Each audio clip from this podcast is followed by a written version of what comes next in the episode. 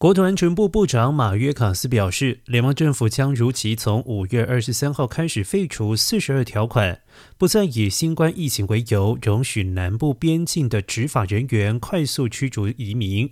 马约卡斯承认，新政策可能会导致闯关移民人数激增，但部门为此已做好准备，而且为此，拜登政府正在游说西半球其他国家协助接收这些移民。马约卡斯也曾经到访巴拿马，与当地官员磋商相关议题。但马约卡斯坦言，在外交关系不顺的情况之下，与古巴、委内瑞拉等国的互动颇为困难。与此同时，拜登政府正在设法协助战准流进的难民融入社区，包括向他们开放更多法律途径，以及协助中美洲国家建设经济。避免当地百姓为了谋生而赴美。